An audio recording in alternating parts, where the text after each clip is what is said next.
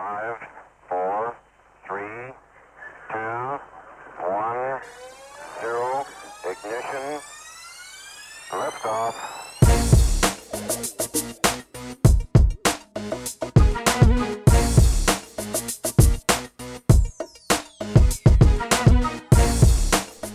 Fala aí galera da NBA!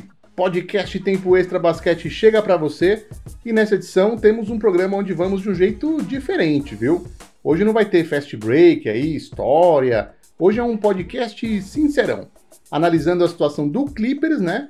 Claro que nos comentários a gente vai deixar muita informação, mas a gente vai naquele famoso tom do fundo do coração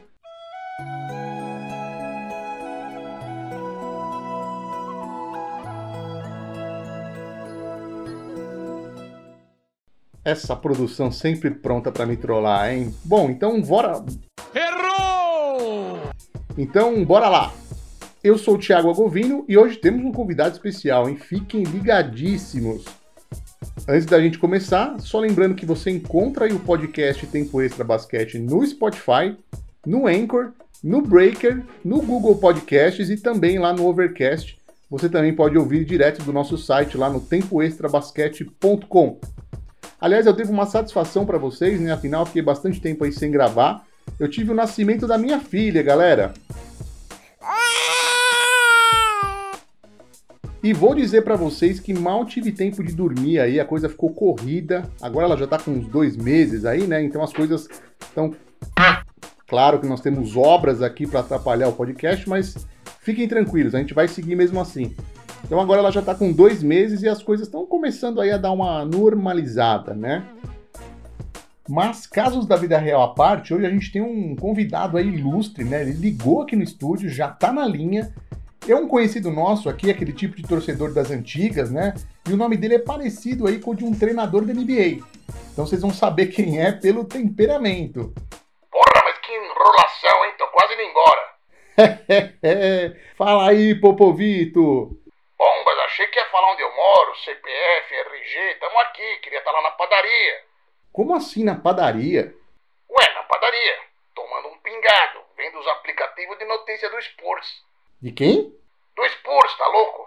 É Spurs. Ah, que Spurs? Spurs é de Santo Antônio, desde que eu torço chamo assim. Não vem falar que nem gringo aí, puta chatice, hein?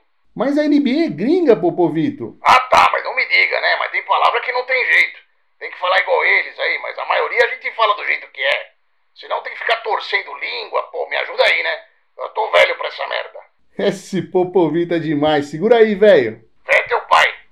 Ô, traz aí, desliga esse ar, pombas. Parece Toronto nessa merda aqui. Epa, calma, Popovito. Então bora lá. A gente vai agora falar sobre alguns pontos sobre o Los Angeles Clippers, da eliminação dos playoffs, né? Mas não da eliminação em si, né? Que já foi faz um tempinho. A gente não vai ficar falando dos jogos e tal. Ainda bem, né? Achei que ia fazer recap de jogo, coisa chata do inferno. Fulano arremessou bem, Ciclano pegou cinco rebotes.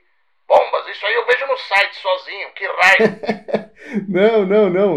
Uh, não gravamos aí sobre a eliminação do Clippers, né? Então já foi.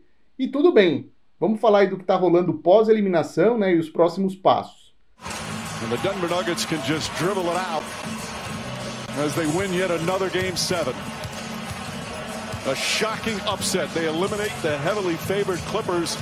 Bom, gente, mesmo que já foi, eu preciso comentar sobre aquela coletiva de saída pós-jogo do Paul George. Frouxo. Calma, Popovito. Você quer que eu tenha calma? Nem meu time, hein? Mas que cara frouxo. Fica o ano inteiro aí falando, vamos ganhar, que acabou, é, que precisa de título, e agora vem poupando o Candy. Vai pro inferno, seja homem, cabra. Assume que perdeu e ponto. Sim, Popovito, eu também penso assim. Bomba, escreveu no leu, o pau comeu. Exatamente. Mas que que é, hein? Vai começar com essa gracinha? Segura aí, Popovito, toma seu pingado. Então, galera, lamentável a postura aí do Paul George na entrevista final, né? Dizendo que no fundo, aí, internamente, pro elenco não era um campeonato que era ou título ou nada, né? Que o time precisava de tempo e tudo mais. Mas espera aí, né? Chega de mentiras, mente que eu fiz o que acredito no seu coração. esse time podia ter jogado mais junto se não fossem tantos momentos para poupar jogadores, né? E, e outra, né? de acordo com a reportagem da NBC Sports, alguns programas de debates dos Estados Unidos parece que o Paul George pediu comprometimento e união para o time visando a próxima temporada. E aí, segundo o Chance Charania do The Athletic, né, rolaram algumas discussões aí entre jogadores do elenco e o Paul George durante os playoffs. Afinal, o George atuou bem raras vezes, né? Vamos combinar. E, em geral, ele mais comprometeu que ajudou. E esse discurso dele aí de mais união foi visto com aquele tom de, pô, vindo de você? É sério isso? Ô, mas pela madre, hein? Esse Paul Jorge aí tá de brincadeira. Comprometimento, união. Esse infeliz estava lá no Indiana, pediu para sair. Queria ir pro Lakers. Aí foi jogar com o Russell lá no OKC. Tava lá perdendo de novo e pediu para sair. Aí vim jogar com o Cauê no, no Clips. Não cumpre contrato, não fica em lugar nenhum e agora cobra isso. Uma baita de hipocrisia do Jorge, hein? Isso sim, sem moral para falar isso. Concordo. E tem mais um fator ainda. Ele vai entrar no último ano de contrato e se a sua produção ficar do jeito aí que se apresentou nos últimos jogos, se eu fosse a diretoria do Clippers, consideraria até trocar ele se necessário. É, ou ele pede para sair de novo, né? Coisa que o Jorge é bom, pedir para sair. Pede pra sair! Pede pra sair! É, bem assim mesmo, frouxo. E outra coisa, hein, Popovito? Ah, O Clippers não tem muito para onde ir falando em flexibilidade de folha salarial. O time já está sem espaço para grandes contratações ou até contratações aí medianas. A gente não sabe como vai ficar a questão do cap, né, com as reduções de receita devido à pandemia do coronavírus. Mas hoje o Clippers está além da- do máximo da folha, né? Pouco mais aí de 6 milhões e meio de dólares, né, além do, do teto. Ou seja, é renovar com os jogadores que vão demandar novas negociações de contrato como o Montrezl Harrell, né, o Marcus Morris Sr., o Reggie Jackson e o Patrick Patterson, ou arquitetar trocas aí, ou assinar com esses jogadores e envolver depois em trocas. O time precisa definir se continua com o Harrell ou se vai atrás de um armador aí que seja capaz de criar jogadas, né? Porque Patrick Beverly não tem essa questão aí como forte no seu jogo. ah, esse é outro, hein? Que picareta, hein? Parece um palhaço de circo, hein? Faz graça, faz graça. É igual o ditado que eu cresci ouvindo. Cão que ladra não morde. Simples assim. Fala muito esse Beverly aí. Fala muito! Fala muito! Fala muito! Bem isso aí, viu? Queria ver esse cabra aí abaixar a cabeça, jogar mais e falar menos. Exatamente, Popovito, concordo 200% contigo. Time falastrão esse Clips, hein? E olha, esse time é tão estranho que o melhor jogador não é de falar nada, vai entender. Isso é verdade também. Aliás, o Sr. Kawhi Leonard vai ter que tomar uma decisão na temporada que vem, começar a jogar, porque é o que eu sempre disse aqui. Se ele não joga o que deveria por questões médicas, né, para se preservar, por ter alguma contusão aí que não é revelada, é uma coisa. Agora, se for essa, entre aspas, aí, preservação, apenas para se manter mais descansado para os jogos importantes dos playoffs, olha, essa estratégia não ajudou muito o Clippers esse ano. Quanto que vai querer ganhar o Montres Harrell aí? Que tem isso aí também, né? O cara tá condecorado aí. Isso mesmo, ele foi o melhor sexto homem da NBA esse ano e o salário dele nesse último ano de contrato estava em 11 milhões, aí pouco mais de 11 milhões, 11 milhões e 400 mil dólares, né? Então não seria improvável ele pedir algo na faixa aí dos 15 aos 20 milhões anuais. Seria o mesmo valor de mercado de jogadores como o Fred Van Vliet, do armador do Toronto Raptors. Ah, mas não vale não, hein? Você me desculpa, hein? Mas pra valer essa grana toda aí tinha que estar fazendo de três, defendendo mais. Tá caro demais, hein? Eu também acho, mas o Clippers não vai ter muita escolha, né? Não sei. Tem que renovar com esses caras pelo menos para poder ter moeda de troca. Ah, mas e o Doc Rivers? Mandou embora também, hein? Sim, essa notícia é super recente, né? Na verdade, parece que foi o famoso comum acordo e o Doc Rivers abriu mão aí do cargo. Ah, um jeito bonito de mandar embora, né? Respeitoso, vamos dizer assim. Cavalheiro. Exatamente. Na verdade, ele foi mandado embora, né? É, O Doc tinha ainda mais dois anos de contrato, né? A campanha desse ano foi de 49 vitórias e 23 derrotas e o time, mais uma vez, não conseguiu chegar ao objetivo que é o título da NBA. Durante os seus sete anos à frente do Clippers, né? O Doc Rivers conquistou 356 vitórias e 208 derrotas. O aproveitamento aí foi de pouco mais de 63%. O Balmer, né, que é o dono do Clippers, parece que já não tomou essa decisão aí sozinho, né? De acordo com a Ramona Shelburne da ESPN, ele teria consultado aí o Paul George e o Kawhi Leonard, né? Se, segundo o galera, eu não sei qual é o nome desse cara aqui a pronúncia, primeira vez que eu leio, tá? Jovan Burra, deve ser isso, não sei. Ele é do The Athletic, tá? Se não for isso, na próxima vez eu falo certo. é, o que parece surpresa para muitos, na verdade, é que é algo que já vinha se anunciando, né? Pelo menos internamente.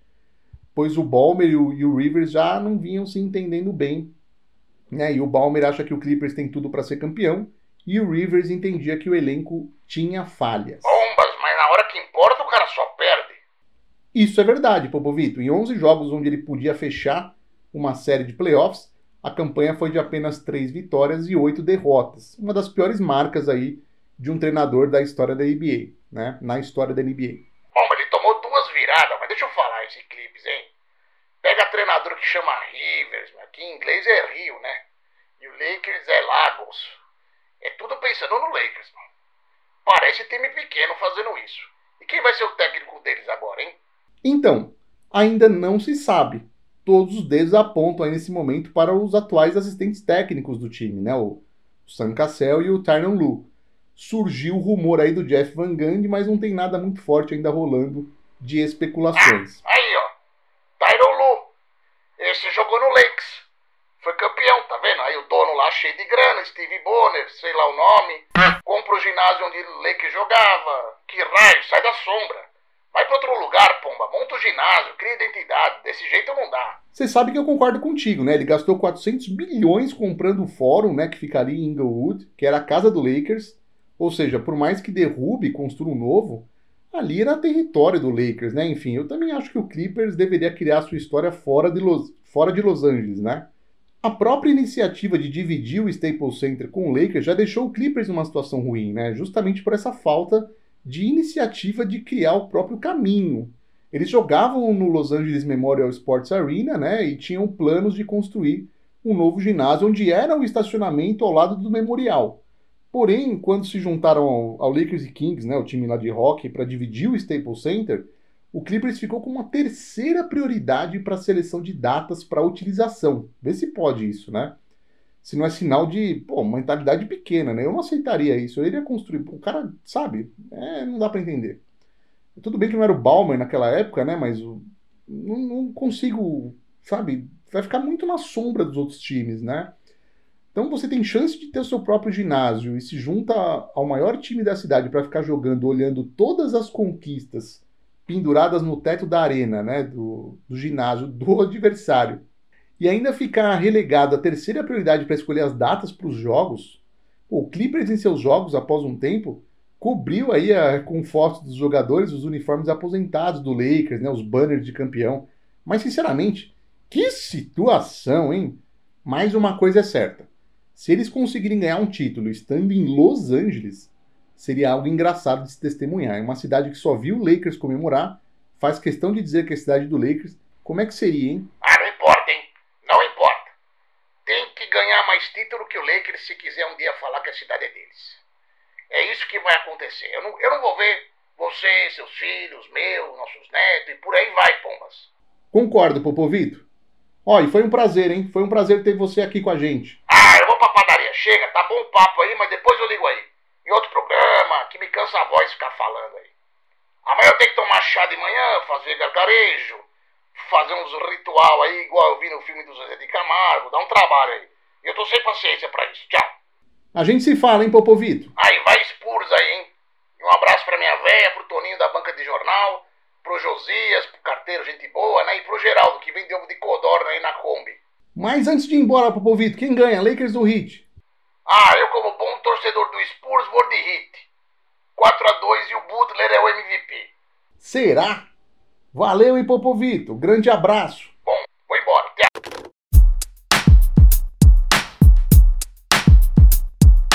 Bom, galera, como eu falei, a gente não tem hoje o Fast Break, né? Com as notícias aí analisadas, como a gente costuma fazer.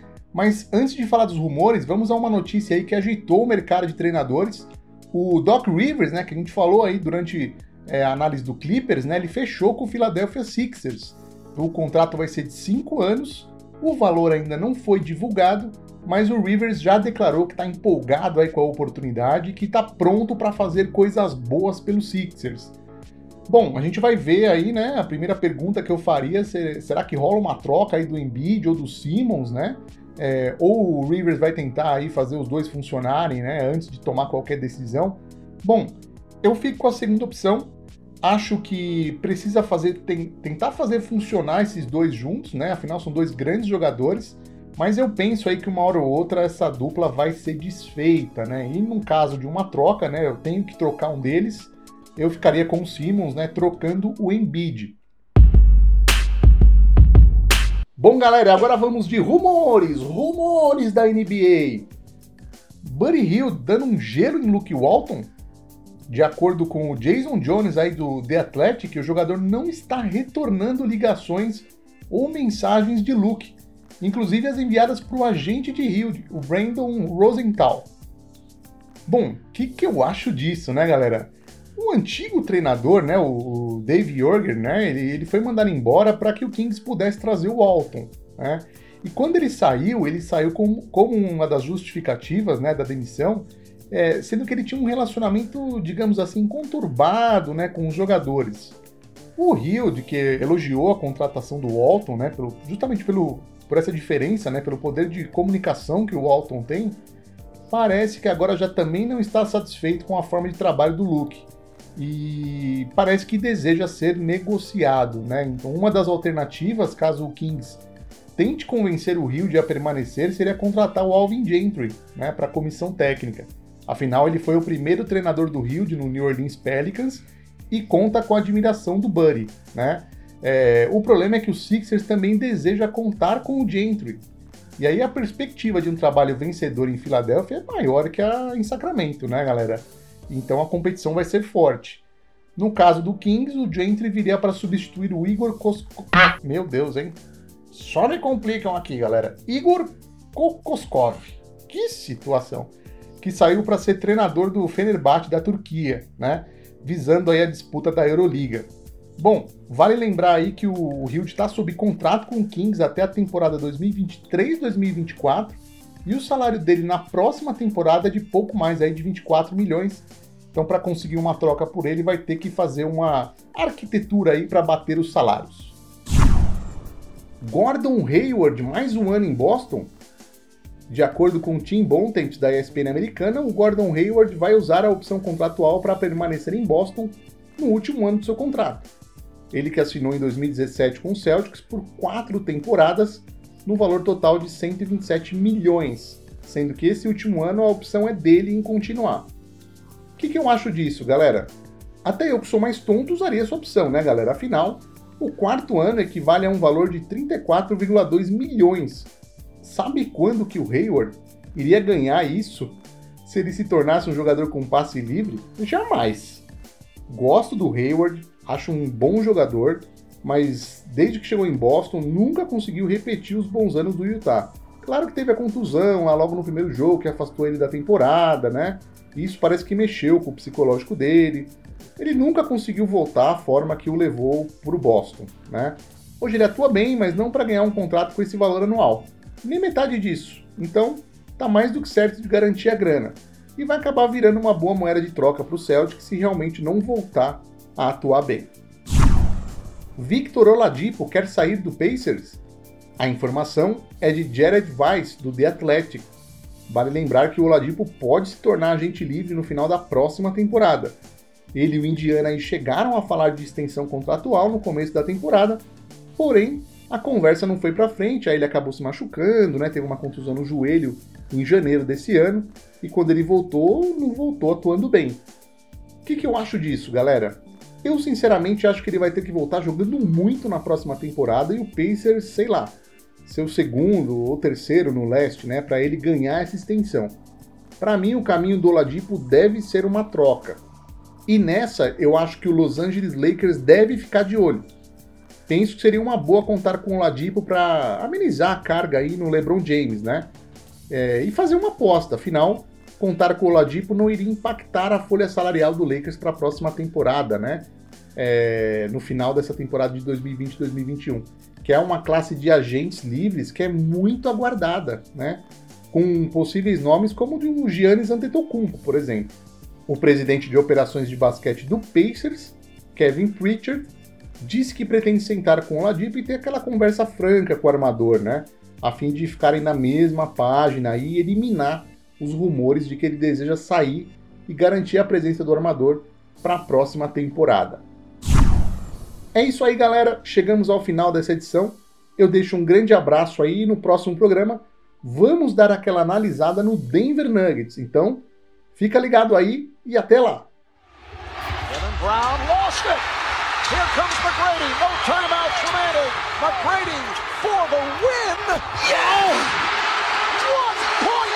To go. San Antonio with no timeout. Here's Parker and the Rockets steal a game from the Spurs. Tracy McGrady with an incredible performance down the stretch, including a four-point play.